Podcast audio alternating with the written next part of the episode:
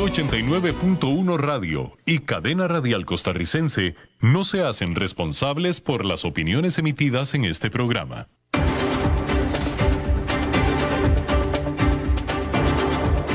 Inicia a las 5 con Alberto Padilla un programa diseñado con el objetivo de llevarte diariamente un tema de actualidad, acompañado siempre de reconocidos editorialistas, de lunes a viernes a las 5 de la tarde por CRC 89.1 Radio, a las 5 con Alberto Padilla.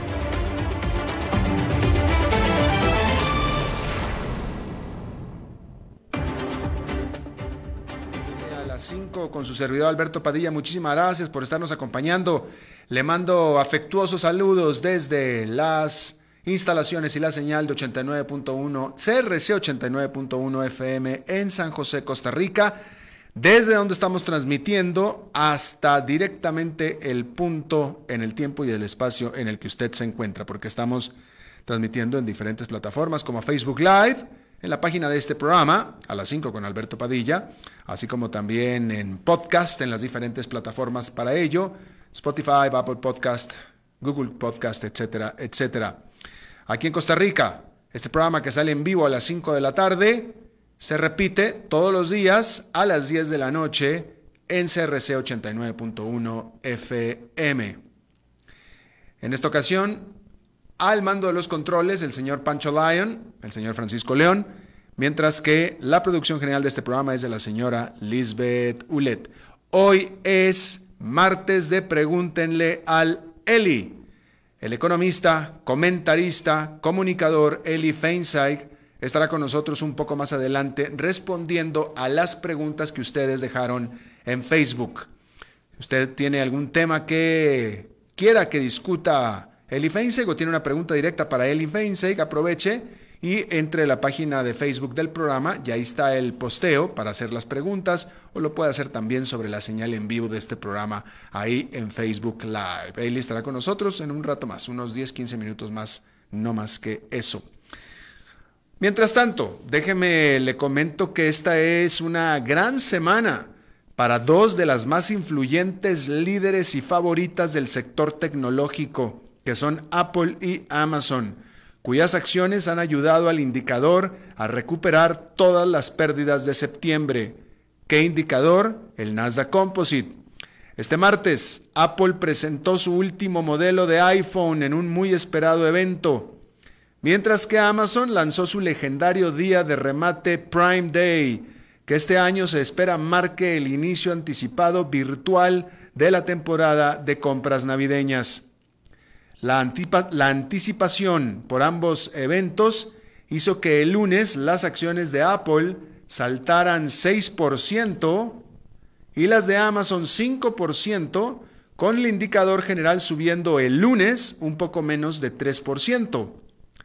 Los fanáticos de Apple y los inversionistas dan por descontado que el nuevo iPhone, o mejor dicho, daban por descontado que el nuevo iPhone estará, estará como estuvo, preparado para conectarse a la tecnología inalámbrica 5G, la famosa 5G, por lo que pues siempre hubo mucha expectativa de que vaya a ser un hit en ventas para este modelo que hacía tiempo que no impresionaba a los usuarios ni a los críticos, aunque hay que poner cuidado en el hecho de que el pequeño aparato tiene un precio de 1.100 dólares, que desde cualquier punto de vista es demasiado alto para las circunstancias actuales del mercado. Además de que recientemente los consumidores han venido con la tendencia de quedarse con su teléfono inteligente por más tiempo. Adicionalmente, está el hecho de que las redes super rápidas 5G aún no están muy extendidas y mucho menos en Estados Unidos. Para el que no hay notas de cuidado es para Amazon, que se espera tenga un Prime Day exitoso más. Hay que decir que el Prime Day, que en realidad dura 48 horas, o sea, son dos días, significa para Amazon menos del 2% de sus ventas anuales. Sin embargo, es considerado crucial para atraer nuevos compradores que consumirán todo el año y desarrollar la lealtad de los ya existentes. Y es que los clientes Prime de Amazon, que son los que pagan una suscripción anual a cambio de descuentos y de entrega gratis, en promedio, estos suscritos al Prime de Amazon gastan más del doble anualmente en productos de Amazon que los clientes que no son Prime. El Prime Day del año pasado generó ventas por 7 mil millones de dólares y este año se espera que vayan a ser al menos de 10 mil millones de dólares. Normalmente el Prime Day se realiza a mitad del año, lo que antes era la temporada baja de ventas en línea, pero pues este año por la pandemia se postergó a este día, con lo que se espera vaya a ser ya el inicio no oficial adelantado de la temporada de compras navideñas, sobre todo porque competidores de Amazon también aprovechan el Prime Day de Amazon para hacer lo propio, su propio remate en línea.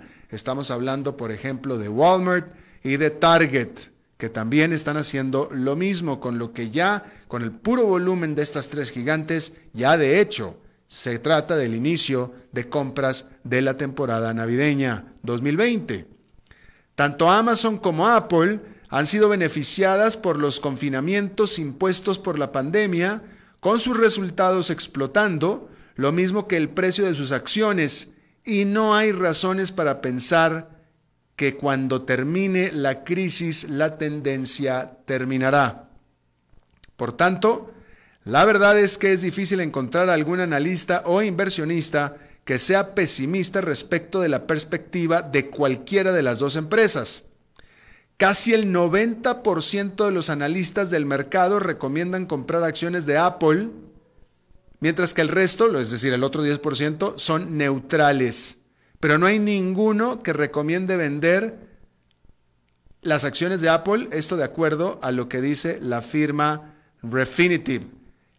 Y eso que las acciones de Apple han subido 60% en lo que va de este año.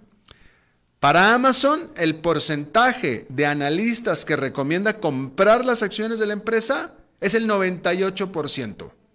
98%. Bueno, claramente la economía de Estados Unidos pues le falta mucho para recuperarse de los efectos de la pandemia y decenas de millones de personas se quedaron y siguen aún sin trabajo.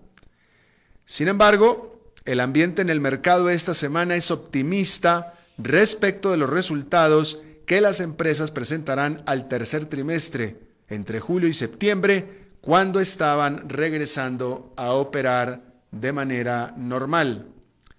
De hecho, el consenso de los analistas es que los resultados de la mayoría de las empresas listadas en bolsa superarán las expectativas. Es decir, muchas presentarán números muy malos, pero no tan malos como se esperan. Pérdidas, pero no tantas como se temía. Hay que recordar que todavía un 20% de las empresas listadas no están entregando sus estimados de ganancias para este año ni para el 2021 por lo que los analistas e inversionistas están haciendo sus predicciones un tanto a ciegas. Los primeros en iniciar la temporada de entrega de resultados al tercer trimestre serán los grandes bancos, y ahí será clave ver el nivel de pérdidas por créditos malos para tener una temperatura de la situación de las empresas y personas que tienen créditos con los bancos y de paso la propia salud del mismísimo sistema financiero o sistema bancario nacional. Sin embargo, como lo advirtió Fitch Ratings, la verdadera situación de los créditos dentro de los bancos no se podrá conocer hasta bien entrado al menos el próximo año, dado que muchos de los bancos otorgó pausas y todo tipo de facilidades a sus clientes en el pago de sus créditos. Además, está el hecho de que muchos de estos clientes pudieron seguir pagando sus créditos gracias a la ayuda que ellos mismos recibieron del gobierno, ayuda que actualmente se extinguió y quizá no vuelva más. Así es que mucha atención con lo que tengan que reportar los bancos durante esta semana. La salud del banco es la salud de los clientes del banco y ahí es donde está la importancia de este asunto. Fíjese esta noticia, me parece de lo más fascinante de, tema de estrategia corporativa de emergencia y cómo una gigante empresa tiene que tomar una estrategia radical, profunda, en cuestión de solamente semanas. Disney dejará de depender de los fierros y ladrillos, es decir, de los parques, hoteles y barcos, y quiere transformarse en una empresa de entretenimiento esencialmente digital. La gigante empresa anunció una gran reorganización de sus divisiones de medios y entretenimiento que le permitirá priorizar a su más nuevo negocio de todos, Disney Plus, que ha registrado un crecimiento explosivo desde que fue lanzado hace menos de un año. De no tener Disney a Disney Plus, probablemente la empresa estaría ya en bancarrota, pues el resto de todos sus negocios están prácticamente en animación suspendida. Sus parques, sus hoteles, sus buques, canal deportivo en vivo que es ESPN, producción y lanzamiento de películas, todo Disney está congelado, menos Disney Plus, que es la rival de Netflix y que ha prosperado e incluso recibido impulso por la pandemia. La nueva estructura de Disney pone el grueso del talento de la empresa detrás del desarrollo y la producción de contenido para streaming así como facilitar en esa plataforma la aparición de su contenido más premium y ya no en, ya no en o solo en televisión y salas de cine. Disney dijo en un comunicado que la reestructuración les permitirá ser más eficientes y ágiles en realizar el contenido que los consumidores quieren y entregárselos por el medio en el que prefieren consumirlo. La noticia es muy buena para los inversionistas de Disney, cuyas acciones han caído 14% este año, pero que subieron cuando se dio el anuncio. Sin embargo, y esto es muy importante, Disney está fortaleciendo Disney Plus, está priorizando Disney Plus y está priorizando todo su trabajo futuro para que se vaya hacia Disney Plus. ¿Sabe usted qué significa esto? Que Disney ya no cuenta con lo que antes contaba. Ya no le es importante lo que antes era clave. ¿Y sabe usted qué es? Las salas de cine. Claramente Disney no está pensando que las salas de cine van a ser algo importante en el futuro, tan importante como era en el pasado. Hay que recordar todo lo que Disney invertía, todo lo que hacía, todo lo que se dedicaba para hacer los estrenos en las salas de cine de sus películas, de todos sus personajes. Bueno, ya no lo está haciendo más. Ahora todo lo va a producir pensando en Disney Plus. Por supuesto que esto es un clavo más para el ataúd de las empresas de salas de cine que se han quedado sin estrenos que mostrar, pues las productoras como Disney han postergado sus lanzamientos. Todo parece indicar que por lo menos en lo que a Disney respecta, va a preparar todo para que sus películas se estrenen en Disney Plus, pero tal vez, si quiere la sala de cine, se la podrá dar ya sea el mismo día del estreno en Disney Plus o incluso hasta después, en un formato que no va a ser para la pantalla de grande de una, de una sala de cinematografía. Aunque quizá eso, eso no vaya a ser tanto problema, porque ya Netflix ha, ha hecho lo mismo. Pero el punto es que cada vez más, incluso con el propio Netflix, que está produciendo películas muy buenas y que se las ha pasado en algunos casos a las salas de cine, pero una de las grandes, realmente grandes productoras de contenido para las salas de cine era Disney. Y ahora con este cambio que está haciendo la empresa, pues ahora ya va a priorizar todo en streaming. Y de nuevo, tal vez le vaya a dar las obras, literalmente las obras, a las salas de cine, cuando antes era absolutamente al revés. Es una muy mala noticia para las salas de cine, definitivamente, pésima noticia. Es más, yo le pregunto a usted, si usted tuviera la oportunidad, si yo le regalo a usted hoy entradas para ir al cine, ¿usted iría? Eso es hoy. Vamos a suponer que dentro de tres, cuatro meses yo le regalo entradas. ¿Usted piensa que usted va a ir al cine gratis? Yo se lo regalo. Probablemente la respuesta es no. Y eso es una terrible noticia para los cines. Bueno, hay que decir que el Fondo Monetario Internacional, el FMI, cumplió con las expectativas y ajustó al alza su estimado de desempeño económico mundial para el año, mientras que ajustó a la baja la perspectiva para el 2021. En junio, el FMI pensaba que la economía mundial se contraería en 4,9% durante este año. Ahora estima esa contracción va a ser del 4,2%, luego de un mejor desempeño económico de las grandes economías mundiales, que son Estados Unidos, Europa y también China. Sin embargo, también ahora el FMI piensa que el rebote previsto para el 2021 será menos fuerte, ajustando a la baja la perspectiva de 5,4% que tenía en junio a 5,2% ahora. Hace unos días, la OCDE la Organización para la Cooperación y el Desarrollo Económico también ajustó a la baja su perspectiva de crecimiento económico mundial para el 2021. En otra información, vamos a hablar de el Premio Nobel de Economía que se entregó este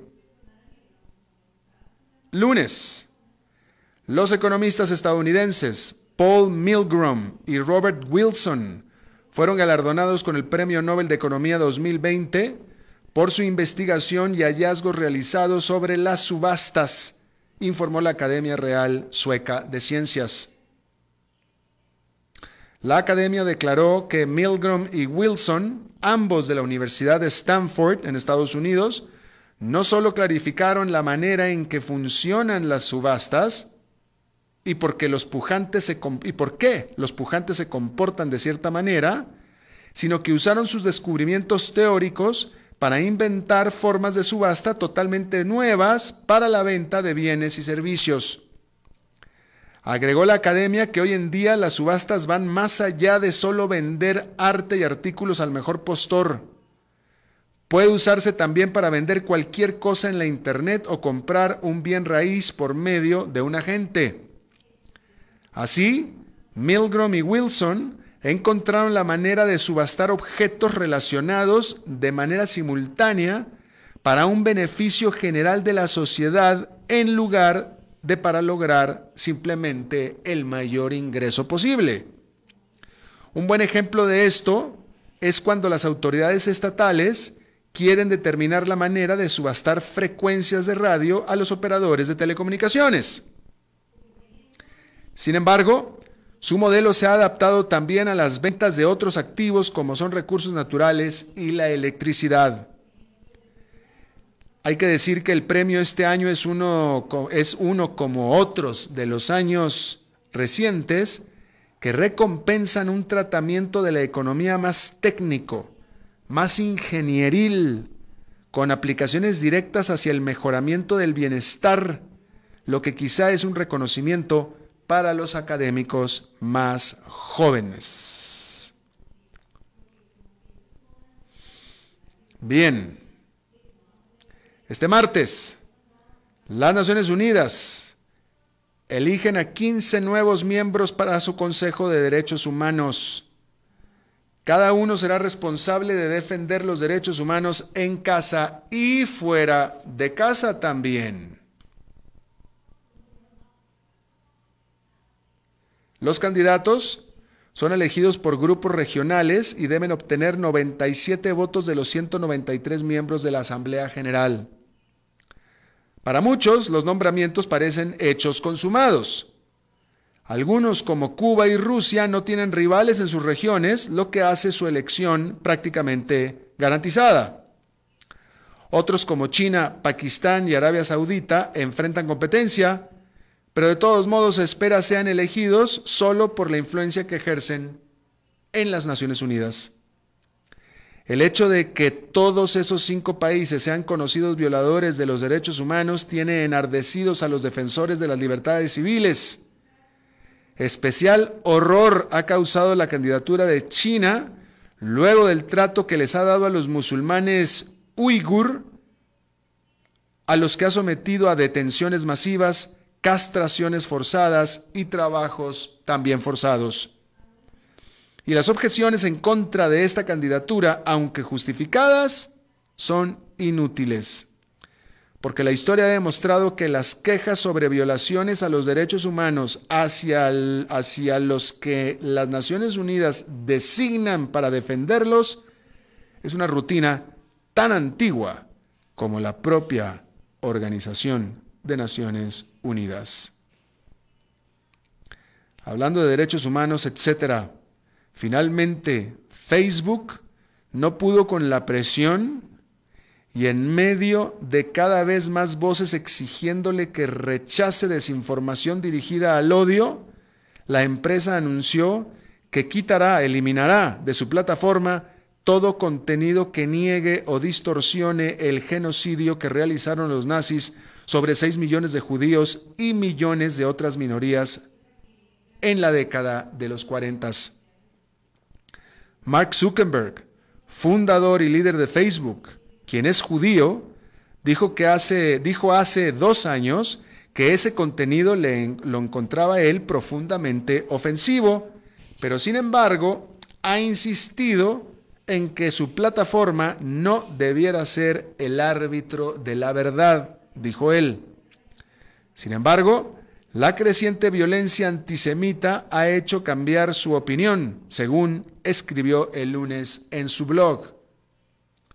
Con todo, Facebook advierte que la ejecución de la prohibición no podrá suceder de un día para otro, aclarando que toma tiempo el entrenar a la gente, así como a los algoritmos, para que reconozcan esa forma de odio. Hay que decir que allá en Nueva York esta fue una jornada negativa después de la jornada muy, muy positiva de el lunes. El índice industrial Dow Jones quedó con una pérdida de 0,55%. El Nasdaq Composite quedó con una caída de 0,10%, mientras que el Standard Poor's 500 cayó 0,63%. Pérdidas ligeras definitivamente. En el caso del Nasdaq, ayer subió casi 3%, hoy cayó solamente 0,10%. Ah, en otra información, déjeme decirle que el gobierno de India anunció que inyectará 10 mil millones de dólares en la economía como estímulo para aumentar la demanda durante esta pandemia. Va a gastar 3.400 millones de dólares en infraestructura y, proveer de créditos libre de intereses por 1.600 millones de dólares a los estados cuyas ingresos fiscales sean completamente desvanecidos, por supuesto. Sin embargo, los economistas afirman que esta cantidad de dinero en general, es decir, los 10 mil millones de dólares, no son suficientes. el Producto Nacional Bruto de la India cayó en 24% durante los 12 meses que terminaron en junio. 24%. Y de nuevo, se espera que en las próximas semanas la India sobrepase, sobrepase a Estados Unidos y tome el primer lugar en número de contagios y fallecimientos por COVID-19, desafortunadamente. Bien, vamos a hacer una pausa y regresamos con Pregúntenle a Leli. A las 5 con Alberto Padilla, por CRC 89.1 Radio. Tinto, blanco, rosado, espumante, seco dulce.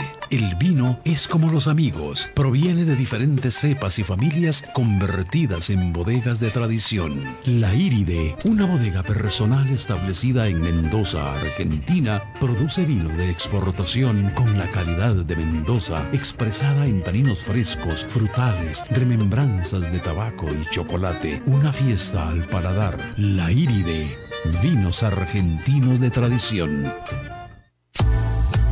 Desde Maipú, Mendoza, la tierra del olivo nos llega aceite de oliva Laur. Su delicada y elegante textura, así como su afrutado aroma vegetal, lo convierten en un aceite especial para paladares exigentes. Disponible en tres variedades: Laur Cruz de Piedra, Laur Aceite de Oliva Extra Virgen y Laur Gran Mendoza Aceite de Oliva Extra Virgen. Lo mejor de tres zonas en una sola botella. Galardonado con el Gran Prestige Gold en el Terra Olivo 2018. Aceites de oliva Laur no pueden faltar en tu mesa. De venta en todas las tiendas, don Fernando.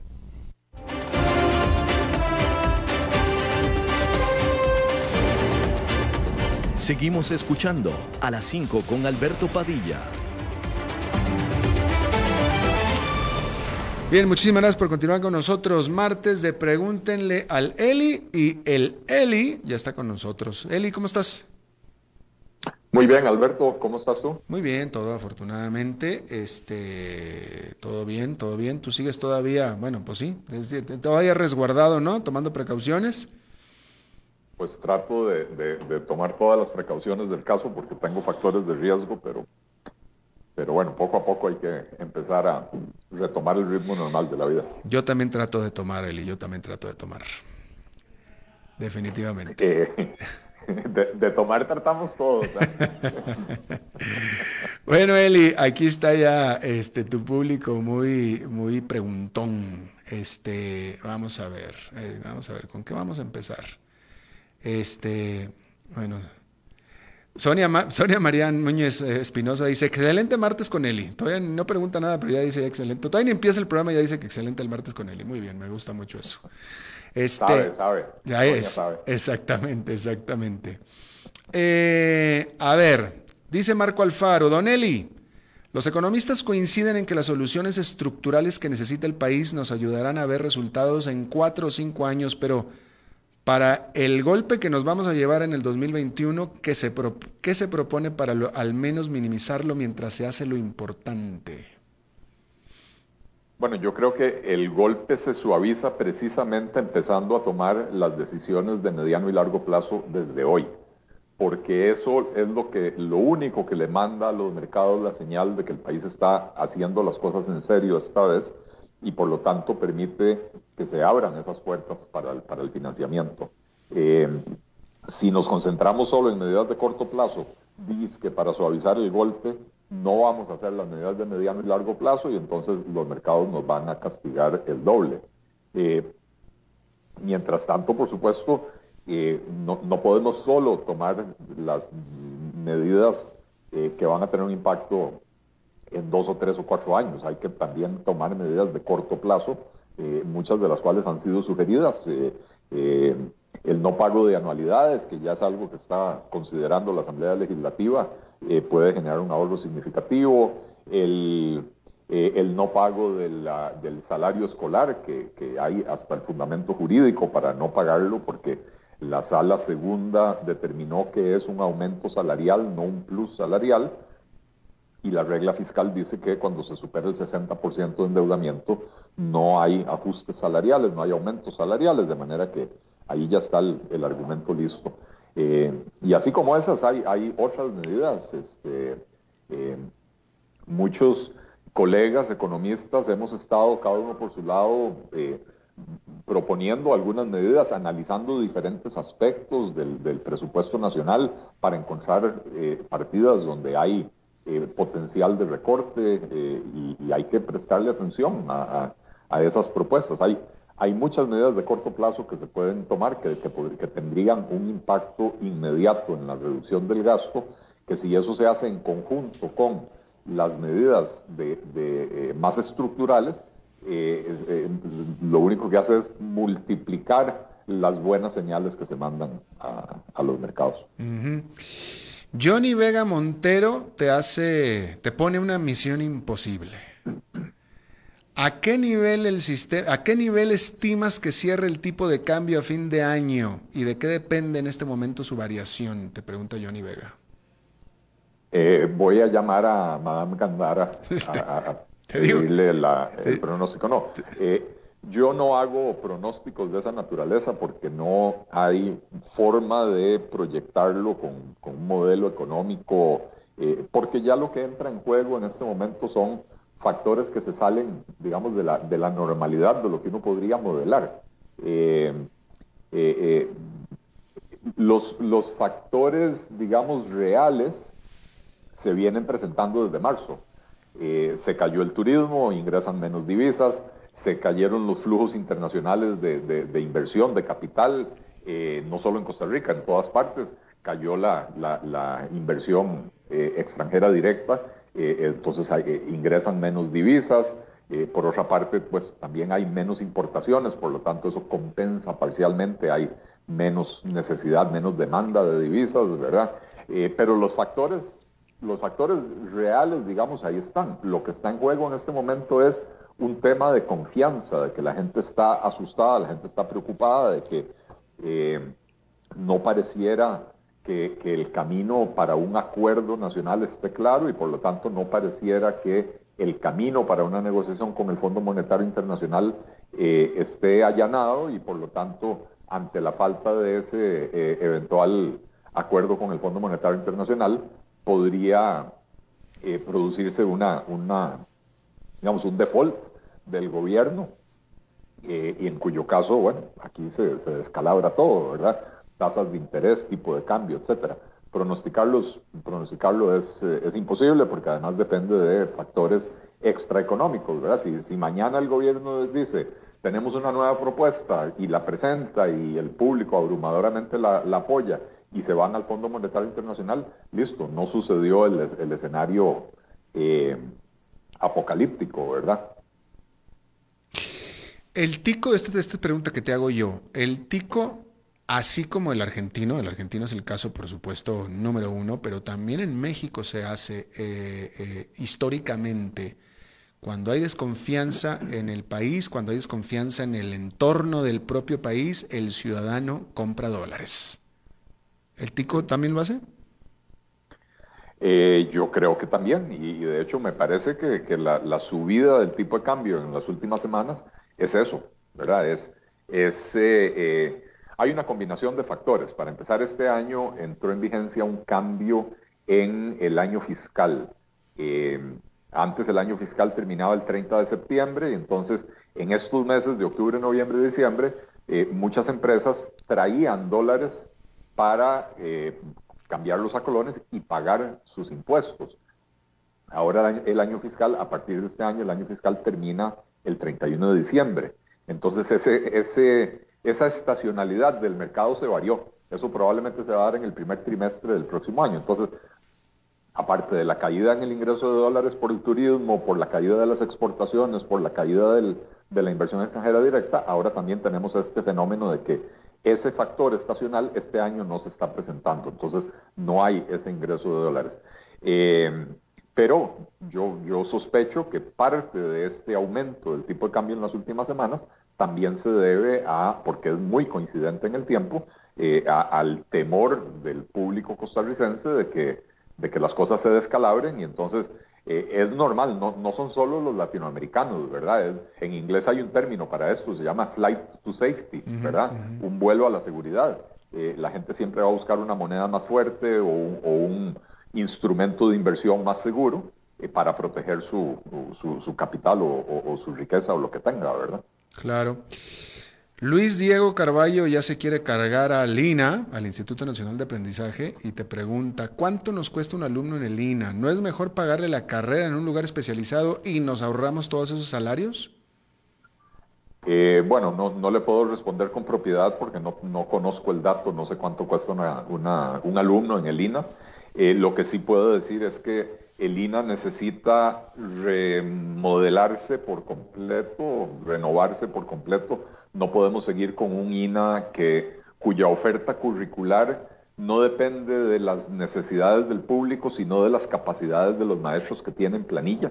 Una institución como el INA no debería tener maestros en planilla, los debería de contratar eh, eh, por servicios profesionales dependiendo de las necesidades que se vayan detectando. Y si eso no se puede hacer, pues sí, habría que mejor darle ese dinero a, eh, a las personas para que vayan y se capaciten en otro lugar. Eh, pero bueno, no tengo los datos a mano. Claro.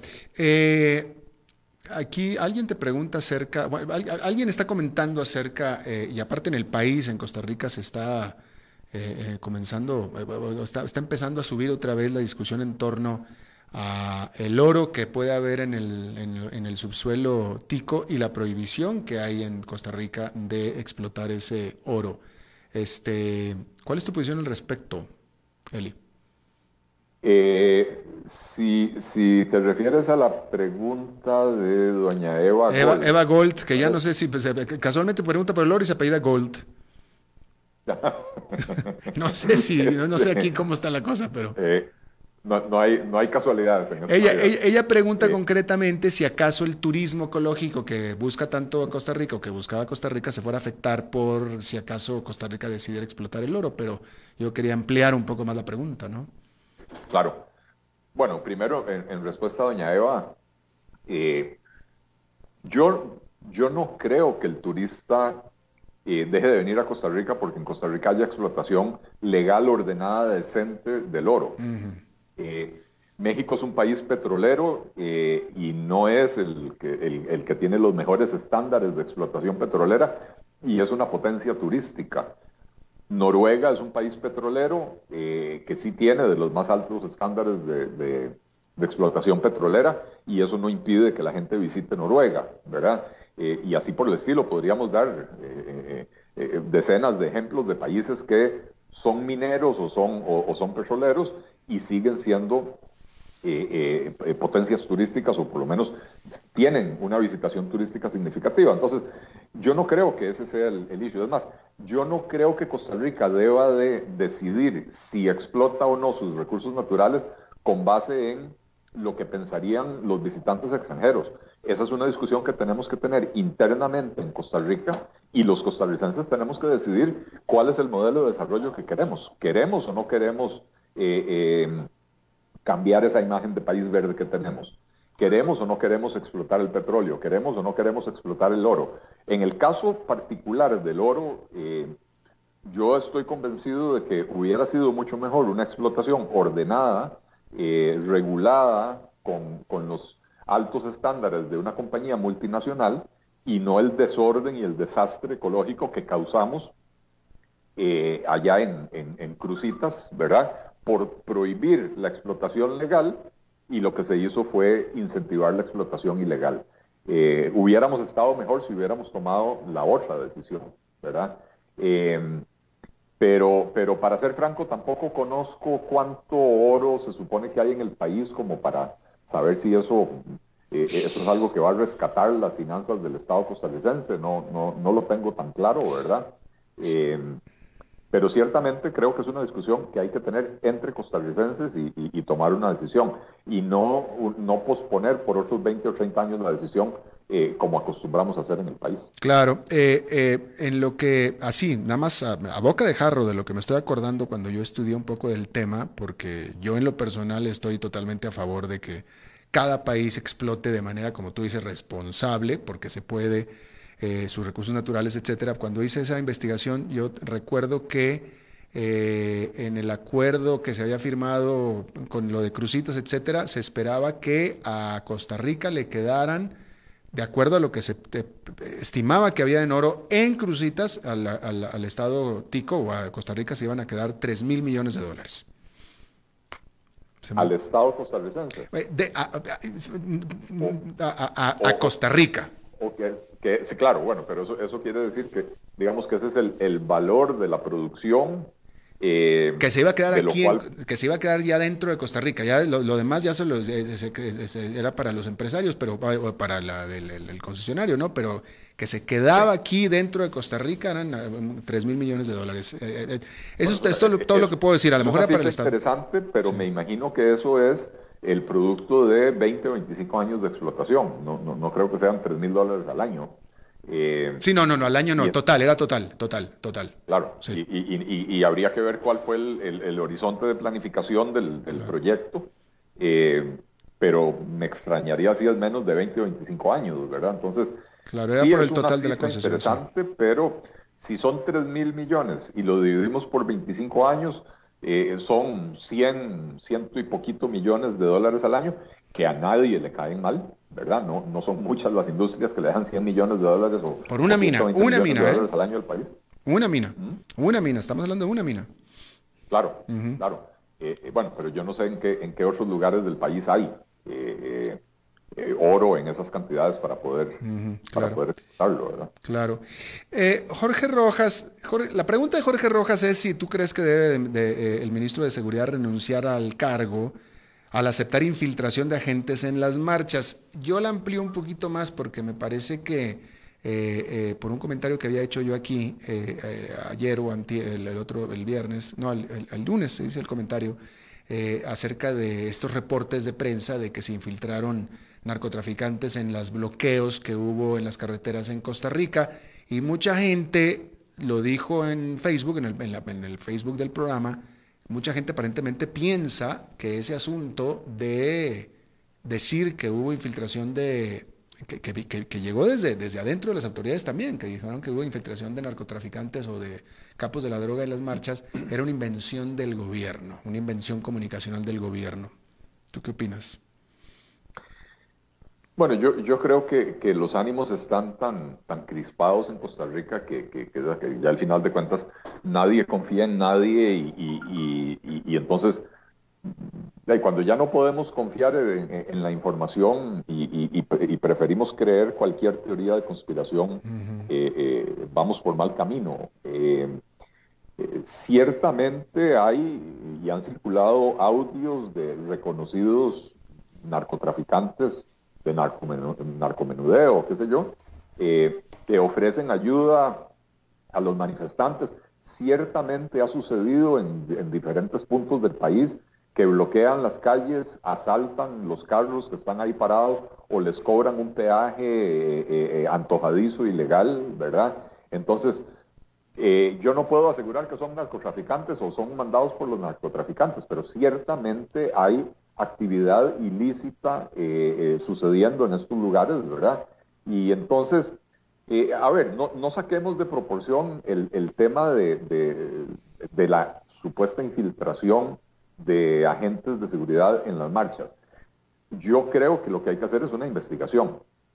Si los agentes se infiltraron en las marchas para incitar la violencia, por supuesto que debe renunciar inmediatamente el ministro de Seguridad. Si los agentes se infiltraron en las marchas, como dice el ministro de Seguridad, porque sabían que podían haber elementos criminales involucrados en esas marchas y que entonces necesitaban tener lo que en cualquier otro país llamarían eh, eh, policías vestidos de civil o vestidos de paisano, ¿verdad? Para, para mimetizarse con la, con, la, eh, con la gente de la marcha y poder identificar a los, a los criminales que están ahí, eh, si es eso lo que se hizo, esto es una táctica policial, una técnica policial utilizada en todas partes del mundo. Eh, entonces, para mí son dos situaciones muy distintas. Lo que, se, lo que se acusó inicialmente es que estos agentes policiales estaban incitando a la violencia. el ministro de Seguridad lo desmiente y dice, no, ellos estaban ahí porque sabíamos que podía haber elementos eh, eh, buscados por la ley y estas personas podían reconocerlos. ¿verdad? Y dicen que en efecto, de las personas detenidas ayer en Casa Presidencial, si no me equivoco, que, hubo como 20 restos detenidos, si no me equivoco, creo que dijeron que tres tenían antecedentes por delitos eh, relacionados con narcotráfico. Entonces, si para eso estaban esos agentes ahí, ahí enhorabuena, yo, yo, yo, yo sí quiero que el Ministerio de Seguridad eh, eh, erradique el problema del narcotráfico en este país. Claro. Kenneth Jiménez te pregunta si estarías de acuerdo en ser un experto convocado al diálogo multisectorial, eh, una famosa mesa de diálogo que se está proponiendo precisamente para, pues para, para eso, para, para una mesa de diálogo entre el gobierno, esto lo estoy explicando a los, a los que nos escuchan, eh, entre el gobierno y diferentes sectores. Entonces yo creo que ampliaría la pregunta yo a ti, Eli, es, no, te has referido a la mesa de diálogo, ¿qué piensas de ella? ¿Qué piensas de las partes que la componen? Y te pregunta Kenneth Jiménez si tú estarías de acuerdo en si hubiera sido convocado al diálogo. Eh, bueno, en primer lugar, aclarar que no, yo no he sido convocado al diálogo. En segundo lugar, que eh, le enviamos una carta al presidente de la República la semana pasada ofreciéndole la colaboración que él considere necesaria en el proceso del diálogo, porque creemos que el diálogo es importante. Eh, y tercero, que si me llegaran a invitar, cosa que no creo que vaya a suceder, porque al gobierno no le interesa escuchar personas con ideas tan distintas a las que los orientan a ellos, eh, si me llegaran a invitar, tendría que analizar muy cuidadosamente eh, para qué me están invitando. Yo no me voy a prestar para ir a validar una, una Em, un diálogo falso para ir a validar eh, eh, decisiones que están tomadas de antemano y que simplemente lo que quieren es caras, digamos, de la oposición que, que, después el gobierno puede decir, eh, pero mire, aquí estuvo Eli Feinstein, ¿verdad? Y, él participó en esta conversación. Entonces, si es para jugar en un terreno nivelado, donde hay una buena representación, de diferentes sectores de la población costarricense eh, y poder aportarles con mucho gusto, ¿verdad? Eh, si es para ir nada más a poner la cara y al final de cuentas no, no poder incidir en absolutamente nada, pues no, no es algo que me interese. Y termino con la pregunta que me hiciste, Alberto. Eh, me parece que la composición o la integración de esa mesa es, es, es equivocada me parece que este diálogo no puede fructificar con esa composición. La representación no es, eh, eh, eh, digamos, reflejo de la, de la sociedad costarricense. Y, de hecho ayer, ayer escribí un poco al respecto y, lancé unos números. según el Ministerio de Salud, en el país hay 306 sindicatos que tienen 308 mil afiliados y ellos tienen cuatro representantes en la mesa. En el país hay, según un estudio del Observatorio de MIPIMES de la UNED, eh, en el país hay 162 mil empresas, el dato es un poco viejo, es del 2015. Bueno, había 162 mil empresas, el sector privado en Costa Rica emplea al 85% de la fuerza laboral, y hay que decirlo, eh, formales e informales, pero son el 85% de la fuerza laboral, y sin embargo, el sector privado también tiene cuatro representantes, los mismos que los sindicalistas, que tienen 308 mil afiliados. Em, el sector cooperativo en el país hay, según datos de, eh, em, de Infocop, el Instituto de Fomento Cooperativo, en el país hay 594 cooperativas eh, y también ellos tienen cuatro representantes en la mesa. Eh, por otra parte, en el país hay 1.450 más o menos asociaciones solidaristas con 400.000 afiliados y tienen solo dos representantes, mientras que los sindicalistas con 300.000 afiliados tienen cuatro representantes. O sea, evidentemente aquí no hay una representación eh, eh, eh, verídica de la, de la, composición de la sociedad costarricense. Se diseñó esta integración para que haya en automático una mayoría de personas que o trabajan para el Estado o dependen de transferencias del Estado o dependen de privilegios, gollerías, protecciones y, etcétera eh, que brinda el Estado costarricense. Y entonces son personas que van a ir a defender que no se recorte el gasto porque les afecta en lo personal y en, en sus negocios.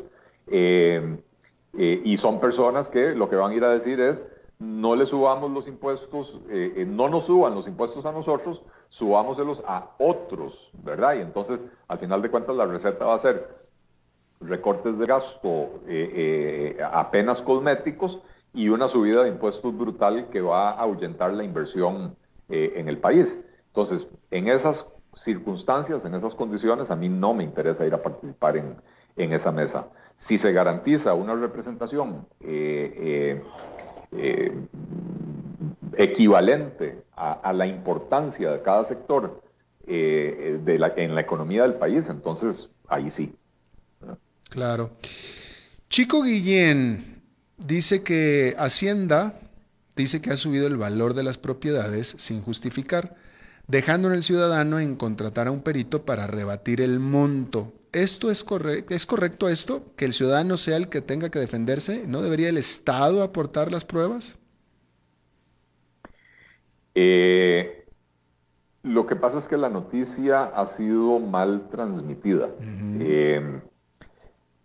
Hacienda y las municipalidades eh, hacen de oficio estas revaloraciones. Usualmente, usualmente cuando han habido transacciones que le revelan al registro de la propiedad o a la municipalidad que hay un valor mayor que el declarado. Por ejemplo, si una persona tiene una propiedad declarada en 10 millones y la vende en 50 millones, entonces hay un documento público que demuestra que se vendió en 50 millones. La municipalidad puede de oficio revaluar esa propiedad y el nuevo propietario tendrá que pagar el impuesto territorial de acuerdo a, la nueva valoración, ¿verdad?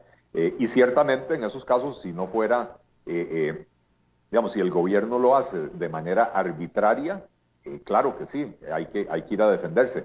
Y no es, y no es correcto. O sea, si, si se está haciendo de manera arbitraria, de manera aleatoria, simplemente para aumentar la recaudación y dejar en manos del ciudadano de que se vaya a defender de cualquier arbitrariedad, eso, eso no es correcto, así no debería de ser, ¿verdad? Pero, de hecho, hoy estuve conversando con una persona que eh, tiene, eh, tiene un negocio de eh, precisamente, no, sé ni cómo se llama esto, pero estos que, abogados que, que que ofrecen servicios a, sus clientes de monitoreo, de, digamos, de, de cuidado, de resguardo de las propiedades ante fraudes registrales. Y entonces ellos reciben notificaciones del registro de la propiedad cada vez que hay algún movimiento. Eh, y ese movimiento puede ser una revaluación o ese movimiento puede ser que alguien quiso inscribir una prenda o una hipoteca o, un, un, cambio de personería o un traspaso, etcétera reciben una notificación para que puedan, si es fraudulento, detenerlo a tiempo. Y lo que me dice este, este abogado es que eh, eh, lo que ha recibido este año es lo normal que recibe todos los años, que en el mes de octubre siempre de oficio se hacen ese tipo de, de, de revaloraciones y que por lo tanto pareciera que no, que no es tan como fue presentado. Claro. no pongo la mano al fuego y con este gobierno es imposible poner las manos al fuego por, por eso, pero, pero de, tratemos de por lo menos dilucidar bien de qué se trata la noticia antes de opinar. Claro. Siguen llegando más preguntas. Ya, ya, ya, estaba, está, a punto que se te termine el saldo, mi querido este, eh, eh, la peseta. Exactamente. Pero te pregunto yo a ti, este, ah, siguen llegando sobre la mesa de diálogo. ¿Mencionaste en tu respuesta cuál sería la mesa de diálogo ideal? Eh, no, no lo, no lo mencioné y, y, ¿cómo se llama?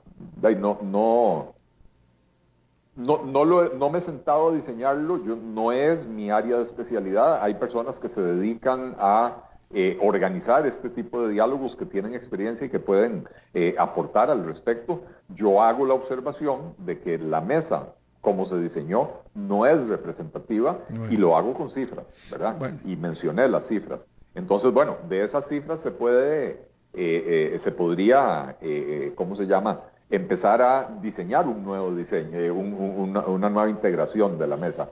Eh, pero va a depender de cuál criterio quiera utilizar el presidente de la República, que al final de cuentas es el que está convocando esta mesa, ¿verdad? Para mí el criterio que se utilizó fue hagamos que la mesa en automático eh, dé un resultado que sea subir impuestos y muy poquito recorte del gasto. si el criterio fuera hagamos que la, que la representación en la mesa sea acorde con el peso del sector en la economía, la, la, composición sería completamente diferente. Por ejemplo, un sector, un sector que no está representado del todo, los profesionales liberales. Eh, yo no soy miembro del Colegio de Economistas, no soy miembro de ningún colegio eh, y he manifestado públicamente mi, mi posición de, de, que no, no, creo en las colegiaturas, en las colegiaciones obligatorias, sobre todo en las profesiones donde no hay vidas humanas de por medio, ni, ni emisión de, actos de fe pública, etcétera.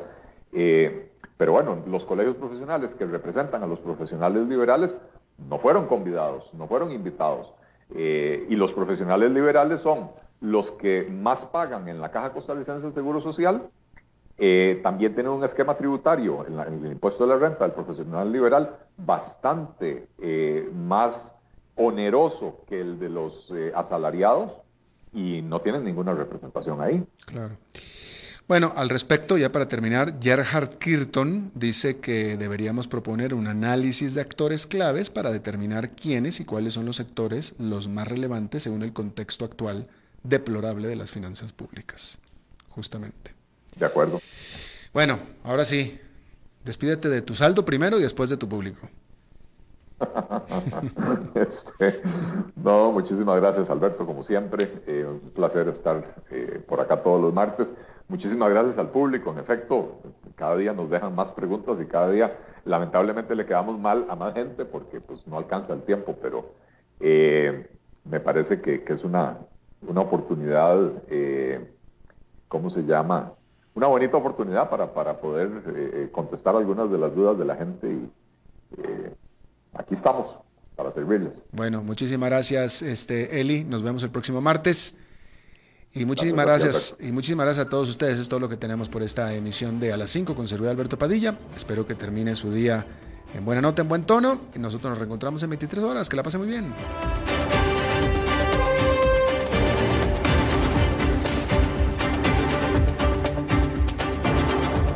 Concluye a las 5 con Alberto Padilla. Un programa diseñado con el objetivo de llevarte diariamente un tema de actualidad, acompañado siempre de reconocidos editorialistas, de lunes a viernes a las 5 de la tarde por CRC 89.1 Radio. A las 5 con Alberto Padilla.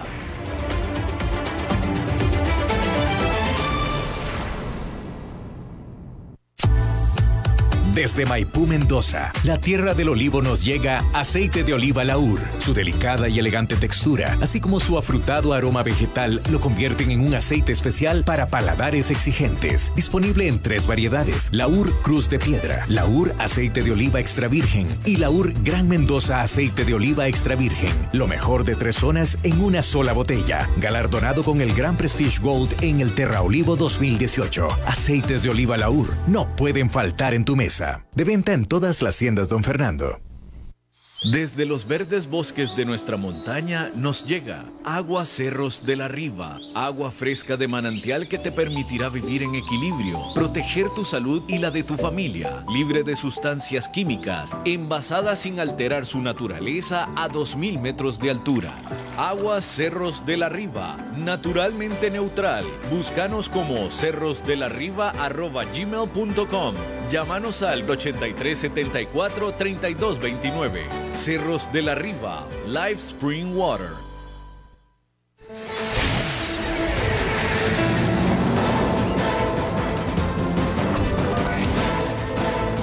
Inicia el resumen informativo en noticias CRC 89.1 Radio.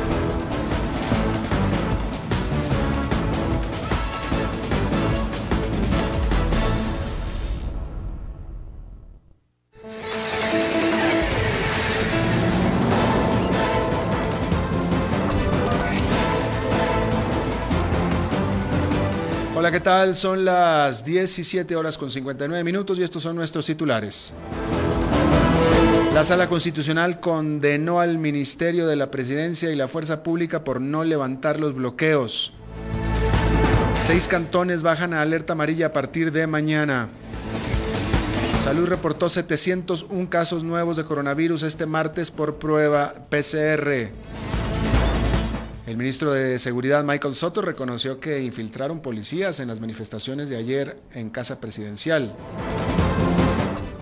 En el mundo, Cuba, Rusia y China fueron elegidos para conformar el Consejo de Derechos Humanos de la Organización de Naciones Unidas. En los deportes, Costa Rica jugará esta noche ante Panamá, el segundo amistoso del mes de octubre.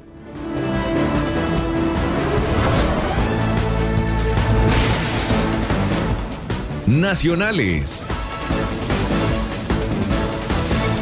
La Sala Constitucional declaró con lugar por unanimidad un recurso de habeas corpus presentado en contra del Ministerio de la Presidencia y la Fuerza Pública por no levantar los bloqueos organizados por el grupo denominado Rescate Nacional en diferentes sectores de San Ramón y San Carlos el pasado 1 de octubre. Según los magistrados, las acciones presentadas en los últimos días son un irrespeto a la institucionalidad y desvirtúan la verdadera naturaleza de manifestarse.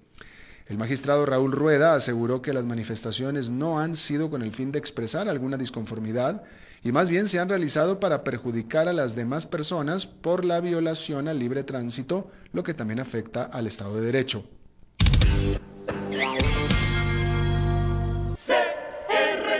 Seis cantones bajarán a partir de este miércoles 14 de octubre a alerta amarilla tras registrar una mejora en su evolución epidemiológica. Se trata de Desamparados, Goicochea y Tibás en San José, Río Cuarto en Alajuela, Ojancha en Guanacaste y Esparza en Punta Arenas. Por otro lado, cinco cantones subirán a alerta naranja tras registrar un aumento de casos. Esos son San Carlos en Alajuela, Oreamuno en Cartago, Cañas de Guanacaste, San Isidro de Heredia y Vázquez de Coronado en San José. En total hay 83 distritos de 37 cantones que están bajo alerta temprana debido a un incremento en las consultas por tos y fiebre. Salud. El Ministerio de Salud reportó para este martes 701 casos confirmados de COVID-19 por prueba PCR y 314 por nexo epidemiológico, para un total acumulado de 90.238. Según los datos de salud, la cantidad de personas recuperadas alcanza 53.670. En las últimas 24 horas se reportaron 16 fallecimientos, 8 mujeres y 8 hombres, y en total la cifra alcanza de fallecidos 1.124. La cifra de personas hospitalizadas en este momento son 582, 201 de ellas en cuidados intensivos, ahí con un rango de edad de 1 a 89 años. Seguridad. El ministro de Seguridad Pública, Michael Soto, reconoció que infiltraron policías en las manifestaciones de ayer en Casa Presidencial. Soto manifestó que sospechan que integrantes de bandas criminales se están sumando a las protestas, por lo que tomaron esta medida para detectar a estos delincuentes. El titular de seguridad negó que los oficiales infiltrados estuvieran asusando a las masas para forzar una intervención policial con gases lacrimógenos.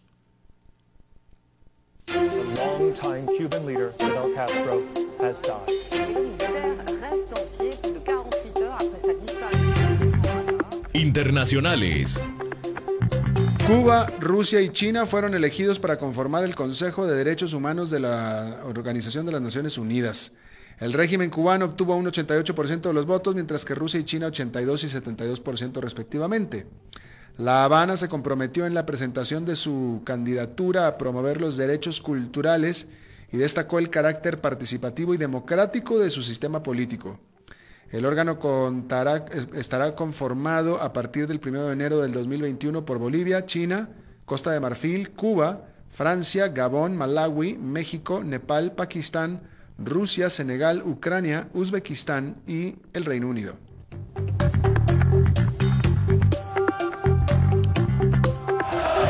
La pasión de los deportes en noticias CRC 89.1 Radio. La selección nacional de Costa Rica al mando de Ronald González, jugará hoy a las 8 de la noche su segundo amistoso de octubre ante Panamá en el Estadio Nacional. El equipo patrio, el equipo patrio tendrá como principal cambio en la defensa al jugador Aaron Salazar, que fue convocado de última hora debido a una lesión del florense Keiner Brown en el partido anterior. Este será el tercer juego de Costa Rica en lo que va del año. Ambos terminaron con derrota de 1 a 0. Está estoy informado a las 18 horas con 5 minutos, exactamente en 12 horas las primeras informaciones del nuevo día. No se vaya porque está empezando el programa de Contacto Deportivo. Lo saluda Alberto Padilla, que tenga buenas noches.